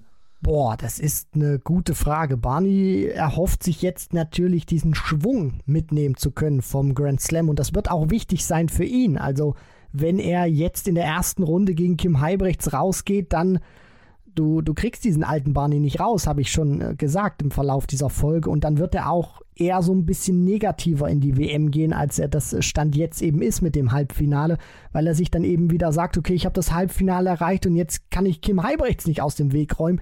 Das wird eine wichtige Partie sein für Barney. Also er braucht diesen Erstrundensieg aus meiner Sicht dringender als Kim Heibrechts, was das Selbstverständnis angeht. Ansonsten Cullen gegen Roby, oh, das, das könnte schwierig werden für den Rockstar. Alan Suter, immer so, so eine Wundertüte natürlich gegen Scott Williams, der natürlich auch in diesem Jahr sich ein bisschen mehr in den Fokus reingespielt hat und Chizzy. Also das ist ein sehr knackiges Achtel und da bin ich sehr gespannt, wer sich da durchsetzen kann. Da habe ich Stand jetzt nicht wirklich so einen richtig großen Favoriten. Scott Williams hätte ich da durchaus auch auf dem Zettel. Also ist für mich ein Spieler, der überraschen kann. Also der Sieger der Partie, William Suter, den sollte man hier vielleicht auch für den weiteren Turnierverlauf in Richtung Viertelfinale auf dem Zettel haben. Dann gehen wir ins siebte Achtel. Nathan Espinel, die 3 gegen die 62 Martin Klärmarker. Matt Campbell gegen The Bronx Adonis, Steve Beaton, Danny Noppert gegen Simon Whitlock und James Wade gegen Menzo Suljovic. Also Noppert, Whitlock, Wade, Suljovic. Ich glaube, wir haben sie nach dem Feststand, äh, wie dieses Draw aussehen würde, schon mal ganz kurz angerissen. Das ist ja Wahnsinn, dass nur einer von diesen vier Spielern das Achtelfinale erreicht. Wer wird's denn sein? Also man könnte ja fast sagen, Whitlock hat hier gute Chancen nach seinen starken Auftritten in Wolverhampton. Ich gehe in diesem Viertel mit Danny Noppert. Ich denke, er hat jetzt, was das Spiel angeht, nicht ganz so die, die Qualität wie Nathan Aspinall, der, den ich nochmal so ein, zwei Prozentpunkte vom Average her, wenn man jetzt das A-Game vergleicht, stärker einschätze aber er wird das über die Konstanz richten. Und Noppert ist auch einer, der sich von einem Spieler, der deutlich besser spielt oder der auch in der Partie besser drauf ist als er, nicht verunsichern lässt. Er findet dann einfach Wege mit seiner Ruhe, mit seiner Konstanz, sich auch die Lecks zu greifen und dann in wichtigen Momenten da zu sein, wenn der Fehler, wenn der Gegner eben diesen einen Fehler macht, den er nicht machen sollte.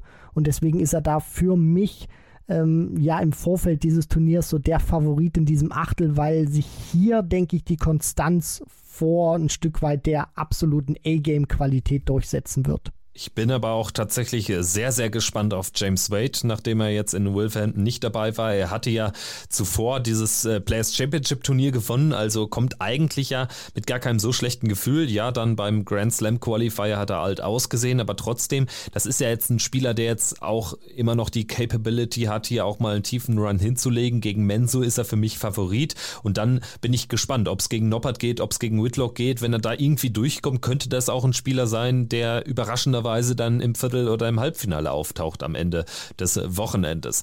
Dann gehen wir jetzt ins achte Achtel, also ganz nach unten im Draw und da haben wir die sechs Michael Smith gegen Richie Adhouse. Also es kommt da zum äh, erneuten Duell mit Madhouse, Richie Adhouse. Dann haben wir Dimitri Vandenberg gegen Martin Lukeman. Auch auf Dimi bin ich sehr gespannt. Ja, ebenfalls nicht dabei gewesen beim Grand Slam. Josh Rock gegen Cameron Menzies und einer fehlt, Michael van Gerven. Michael van Gerven gegen Ryan Meikle. Also Rock gegen van Gerven und Smith gegen Vandenberg wären hier die logischen Zweitrundenpartien und wer am Ende gewinnt, weiß ich nicht. Es wird aber auf jeden Fall der Fan sein. Also man kann nur darauf hoffen, dass es keine Überraschung gibt in der ersten Runde hier bei diesen Partien. Denn was da dann auf uns wartet im weiteren Turnierverlauf, also alleine Rock gegen Van Gerven, hätte ich auch über diese kurze Distanz Bock. Ja, also das kann für den normalen Fan vielleicht sogar noch deutlich besser werden als der Grand Slam. Hört sich auf den ersten ähm, Blick oder auf das erste Hören ein bisschen komisch an. Aber wenn die Distanz auch kürzer ist, wenn die da wirklich gute 10 Minuten beide haben und dann sich die 180er, die 140er und High Finishes um die Ohren pfeffern, dann hat das nochmal ein bisschen mehr, ja, ähm, dann kriegt das nochmal ein bisschen mehr äh, Freude dann auch ein Stück weit rein, weil du guckst dir natürlich so ein Leckerbissen beim Grand Slam über 18 Lecks an, aber wenn die sich jetzt hier so duellieren über 10, 15 Minuten und du kriegst Highlight über Highlight serviert, Leck über Leck, ohne wirklich mal ein schwaches dabei zu haben, dann bist du natürlich auch entzückt, dass du ja auf so eine kurze, knackige Distanz dann wirklich verwöhnt wurdest, von Leck 1 bis zum letzten, was gespielt wird gespielt wird bis Sonntagabend einschließlich. Also es sind eigentlich sonst immer sechs Sessions, also jeweils zwei pro Tag ab Freitag. Aber jetzt haben wir eben diese Giga-Session am Freitag. Dann geht's äh, weiter mit äh, den äh, Zweitrundenpartien am Samstagnachmittag. Abends geht's dann in die Achtelfinals, Viertelfinale, dann am am Sonntagnachmittag und Halbfinale, Finale wird dann hintereinander weggespielt am Sonntagabend. Da werden wir auch Josh Rock definitiv sehen, denn er wird ja das Finale der Jugend-WM spielen gegen Nathan Gervin. Also das wäre natürlich dann äh, besonders lustig, wenn Rock sich irgendwie ins Halbfinale spielen würde bei den PC Finals, dann hätte er sozusagen eine Doppelbelastung. Das wäre natürlich äh, Wahnsinn, aber auf der anderen Seite cool, sowas mal zu sehen und mit der Qualität, die Rocky ans Board bringt, wäre das jetzt auch nicht so eine ganz, ganz große Überraschung, wenn er das tatsächlich vollbringen sollte, dieses Kunststück. Ja, das stimmt auch. Deswegen hatte ich es auch nochmal erwähnen wollen. In den vergangenen Jahren war das eher so eine, ja, so eine graue Theorie, die am Ende natürlich komplett abwegig war, weil die Spieler, die da im Jugend-WM-Finale standen, die kamen natürlich nicht dafür in Frage, jetzt hier auch einen tiefen Run bei den PC-Finals zu haben. Bei Rocky sieht das anders aus. Insgesamt die PC-Finals vielleicht auch neben jetzt äh, dem eigentlichen Turnier natürlich unfassbar interessant, um nochmal auf die Order of Merit zu schauen, weil natürlich nach diesem Turnier dann feststeht, wer sind die 32 Gesetzten. Und gerade wenn wir da auf die 32. Setzposition schauen, da haben wir jetzt Raymond van Barneveld mit 140.750 Pfund und 1000 Pfund dahinter nur ist Adrian Lewis.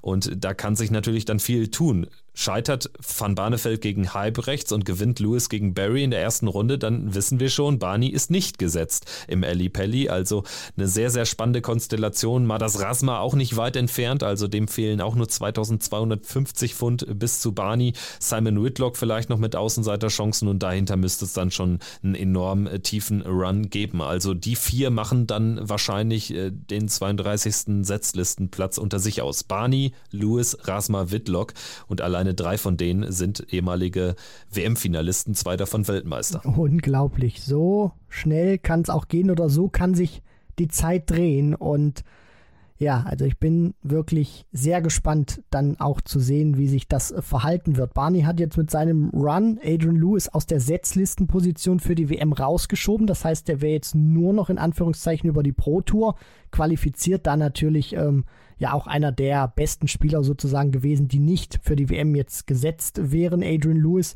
Also da auch ganz oben in dieser Pro Tour Order of Merit angesiedelt beim äh, WM-Race. Aber natürlich hättest du es gerne schon ein bisschen lieber, wenn du in Runde 2 antreten würdest, weil ja, äh, erste Runde vielleicht immer schwierig, vielleicht hast, oder oder andersrum, vielleicht kann es ja dann sogar ein Vorteil sein. Du kriegst dann vielleicht in der zweiten Runde kein Price, kein Wright oder Van Gerven, sondern irgendwie Nummer äh, 27, 28 der, der Setzliste und kannst da vielleicht noch ein bisschen mehr Schaden anrichten, als wenn du jetzt bei 32 gesetzt wärst und dann in Runde 3 auf Gervin Price treffen könntest. Also es hat alles seine Vor- und Nachteile. Das äh, trifft auch jetzt zum Beispiel auf Martin Schindler zu. Der ist jetzt aktuell die 30 und bekäme es Stand jetzt in einem möglichen Drittrundenmatch mit der 3 Michael van Gerven zu tun. Könnte natürlich auch Michael Smith noch die drei werden jetzt mit äh, einem tiefen Run, einem Finale oder einem äh, Turniersieg bei den PC Finals. Aber es könnte natürlich auch für Martin genauso gut noch auf Platz 29 hochgehen und dann würde er es mit der 4, das wäre dann ohnehin Michael Smith zu tun bekommen. Also lauter Gedankenspiele kann man hier aufmachen und ich bin sehr, sehr spannend, wie, äh, sehr, sehr gespannt, wie dann am Ende das Ergebnis aussehen wird. Übrigens aus deutscher Sicht noch Gabriel Clemens an 24 stand jetzt. Da kann es aber realistischerweise auch noch auf 26 runtergehen und realistischerweise nach oben, ja, realistisch muss man bleiben, geht da nur noch maximal die 23 vorbei an Daryl Gurney und dann würde er so, ja, im Bereich Espinel, Noppert, Clayton als möglichem Drittrundengegner rauskommen. Ja, also auch hier sieht man dann vom Formbarometer her, könnte man sagen, der eine vielleicht ein bisschen günstiger als der andere. Also sehr viele Gedankenspiele und sehr interessant äh, zu sehen. Und das Gute ist natürlich auch, dass wir spätestens dann nächste Woche Montag endgültig wissen, wie das gesamte Feld Setzliste Proto Order of Merit für die WM dann aussehen wird. Und dann können wir es nicht nur rechnerisch skizzieren, sondern dann haben wir es auch äh, ja faktisch vor uns liegen. Ja, um da ganz weit in die Zukunft zu schauen, also realistischer Drittrundengegner, wenn es soweit kommt, wäre für Gaga eben Cross, Aspinall, Noppert, Clayton. Also das könnte schon schlimmer aussehen. Ich will jetzt noch nicht irgendwie was da rausmalen, aber das ist so mein Eindruck. Also das äh, kann ganz gut werden, glaube ich, wenn am Ende die Form stimmt, wenn alles passt für Gabriel Clemens. Gut, dann würde ich sagen, machen wir auch da einen Haken hinter, bleiben aber noch ganz kurz beim Thema WM, denn es gab ja noch zwei Qualifikationsturniere am zurückliegenden Wochenende. Einmal der Osteuropa-Qualifier wo lustigerweise Italiener mitspielen, Schweizer und Österreicher mitspielen. Gewonnen hat ihn aber tatsächlich ein Spieler aus Osteuropa, nämlich Sebastian Bielecki, der Pole, der sensationell im Viertelfinale der UK Open stand in diesem Jahr. Also das sicherlich ein würdiger WM-Teilnehmer für den osteuropäischen Raum. Ja, das finde ich aber auch. Ist ein äh, aufstrebender junger Spieler, der schon gezeigt hat, was er kann und WM sich da jetzt auch durch so einen schwierigen Qualifier, wo du viele Matches bestreiten musstest, dann auch durchzuspielen. Das spricht für ihn. Und ähm, ja, das ist einer, den man, der auch durch seine erste Runde durchgehen kann als International Qualifier. Dann haben wir den Blick vielleicht nochmal gerichtet auf die Tourkartenbesitzer da bei diesem Qualifier. Zoran Lerchbacher verliert mit einem 95er Average in der ersten Runde oder in der zweiten Runde, sorry, gegen Viteslav Sedlak, einen Tschechen. Also sehr, sehr bitter. Der schien ja eigentlich gut in Form gewesen zu sein, Zoran, aber ist da dann überraschend ausgeschieden mit 5 zu 6, trotz 95 95 im Average. John Michael auch bereits in der zweiten Runde raus gegen Roxy James Rodriguez. Äh, Rusty Jake Rodriguez, der hat ja auch eine Tourkarte, der ist dann im Halbfinale ausgeschieden und Radek Jaganski aus Polen in der Runde der letzten 32. Also am Ende war es ein Finale zweier Spieler, die keine Tourkarte haben, zwischen Sebastian Bielecki und dem Österreicher Christian Gödel, der am Ende mit 4 zu 7 unterlegen war. Dann noch das zweite Qualiturnier vom Wochenende, der Südwesteuropa Qualifier Qualifier hat äh, stattgefunden äh, für den spanischen, portugiesischen und französischen Raum und da haben wir natürlich, oder da hat so Darts Twitter vor allen Dingen äh, mit einem Auge auf Thibaut Tricol geschaut generell ja noch kein Franzose bei einer PDC-WM dabei gewesen. Jacques Labre hat sich äh, sogar dazu entschieden, den Qualifier gar nicht mitzunehmen. Der hat WDF gespielt am Wochenende. Thibaut Tricol musste dann direkt in der ersten Runde ran gegen Toni Alcinas, hat das Spiel gewonnen und ist auch durchgegangen, aber hat im Finale dann gegen Josse Justitia verloren. Also Justitia, der Mann mit der Tourkarte, gewinnt 6-2 und spielt zum zweiten Mal nach 2020 im Ali Pally. Ja, ich würde mir ein Match wünschen in Runde 1, sofern er nicht in der Setzliste ist zwischen José Justitia und Jackpot Adrian Lewis. ich wusste, dass das kommt. Also, das wäre fantastisch, weil dann könnten danach wieder so YouTube-Videos entstehen mit so Namen wie äh, Josse Justitia, Adrian Lewis Pushing Incident oder so. Also zur Erklärung, die beiden hatten es mal auf der Pro Tour miteinander zu tun und es äh, gab dort ja fast schon Handgreiflichkeiten. Also das war so ein bisschen das, was Anderson gegen Price beim Grand Slam damals war im Finale auf der Pro Tour. Ja, auf jeden Fall. Also äh, schaut euch das gerne an auf YouTube, gebt da einfach ein, Jose Justitia, Adrian Lewis, dann werdet ihr auf jeden Fall äh, diesen Vorfall finden. Also das war schon sehr knackig und ja, äh, ja, mehr möchte ich dazu jetzt auch nicht sagen. Schaut es euch einfach gerne an. Das ist äh, gute Unterhaltung gewesen. Ansonsten hat er aus sportlicher Sicht aber alles richtig gemacht, gewinnt im Finale gegen Tricol 6-2 mit drei High-Finishes, 161, 136, 135 rausgenommen. So, und dann jetzt vielleicht der Blick noch auf nächste Wochenende, weil da findet auch noch ein Qualifikationsturnier statt. Aus deutscher Sicht spannend, denn gespielt wird in Kalk an der niederländischen Grenze der Westeuropa-Qualifier, wo diesmal auch die Deutschen mitmachen dürfen.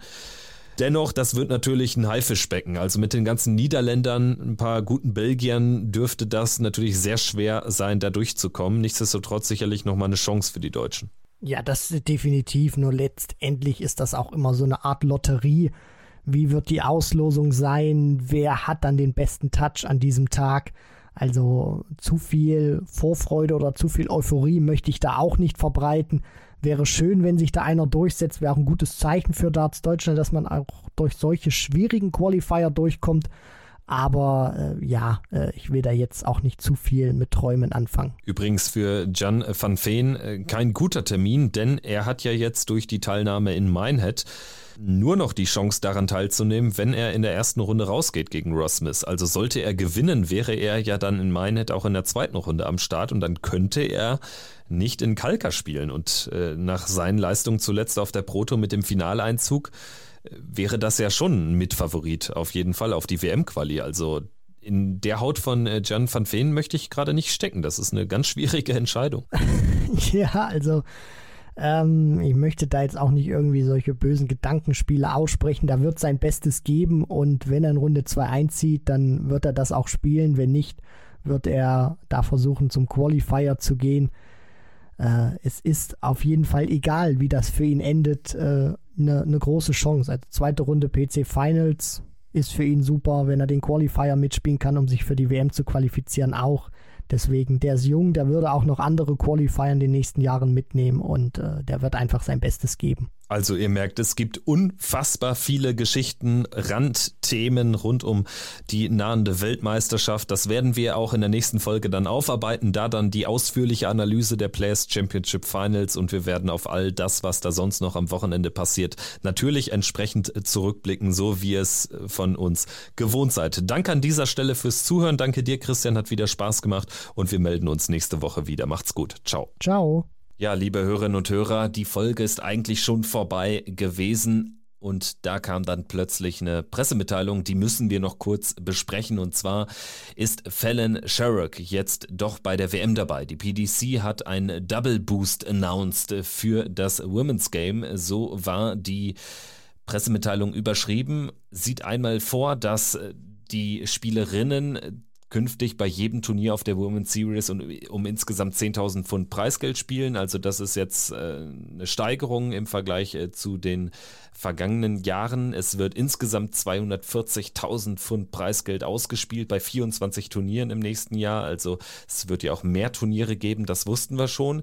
Neu ist diese Preisgelderhöhung und neu ist auch, dass ab sofort das Women's World Matchplay als Qualifikationskriterium, als zusätzliches Qualifikationskriterium, als zusätzliche Möglichkeit herhalten wird, um sich in den Pelli zu Darts WM zu spielen. Und interessant ist vor allen Dingen, dass die PDC sagt, das gilt rückwirkend. Also die erste Siegerin dieses Turniers, Fallon Sherrock, hat das Ding gewonnen im Juli in Blackpool 6-4 im Finale gegen Eileen de Graaf. Fallon Sherrock wird in diesem Jahr an der WM teilnehmen dürfen.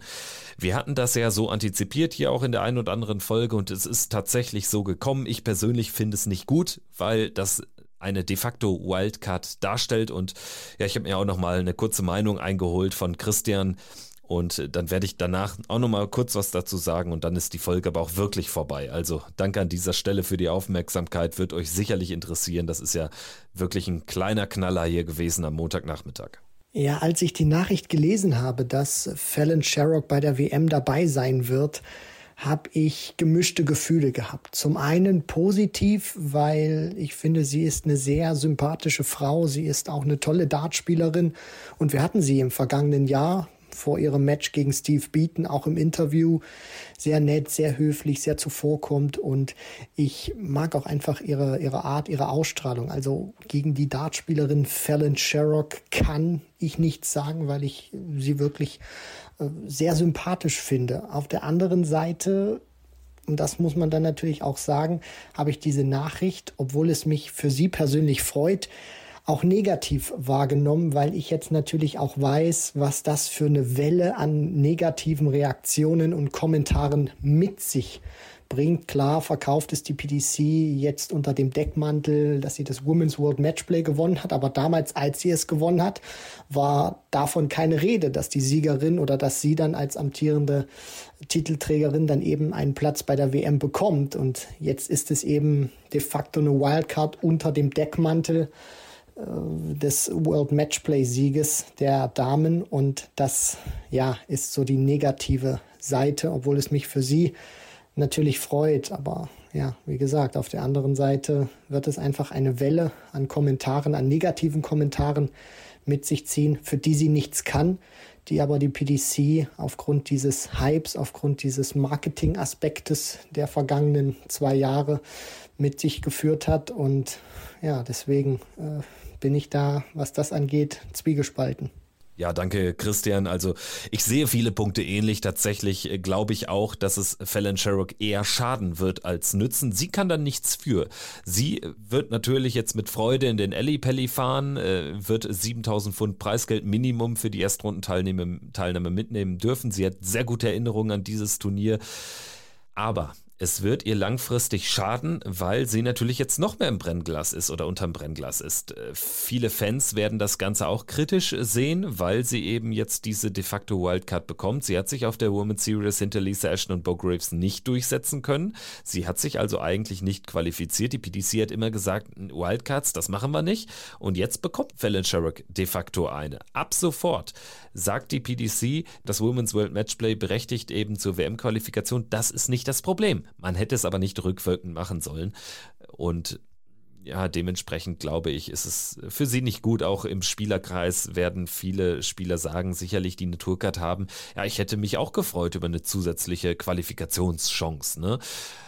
Also insofern ich finde es nicht gut, bin gespannt, was dann noch äh, so zu kommt. Die PDC natürlich wird sich dann nicht mehr großartig zu äußern. Sie verkauft das jetzt kommunikativ natürlich recht schlau mit diesem Double Boost für das Women's Game. Man hätte das halt vor dem Women's World Matchplay schon sagen sollen. Und ich wage zu behaupten, Hätte sich Eileen de Graaf überraschend gegen Fallon Sherrock im Finale dieses Turniers durchgesetzt, wir hätten diese Entscheidung in diesem Jahr nicht so gesehen. Das ist einfach meine persönliche Sicht der Dinge. Ich bin gespannt, wie ihr es seht. Schreibt uns gerne bei Instagram, bei Twitter, wo auch immer. Und ich würde sagen, dann hören wir uns jetzt nächste Woche wieder zur großen Players Championship Finals Analyse, werden dann sicherlich, ja, vielleicht uns auch zwei Tage später melden, wenn dann die Auslosung durch ist. Wobei, da machen wir sicherlich noch eine extra Folge wie im letzten Jahr. Es wird die volle WM-Dröhnung hier im Podcast natürlich geben. Wir freuen uns drauf. Sagen Tschüss jetzt, aber auch wirklich und wünschen euch noch eine gute Woche. Macht's gut. Ciao, ciao.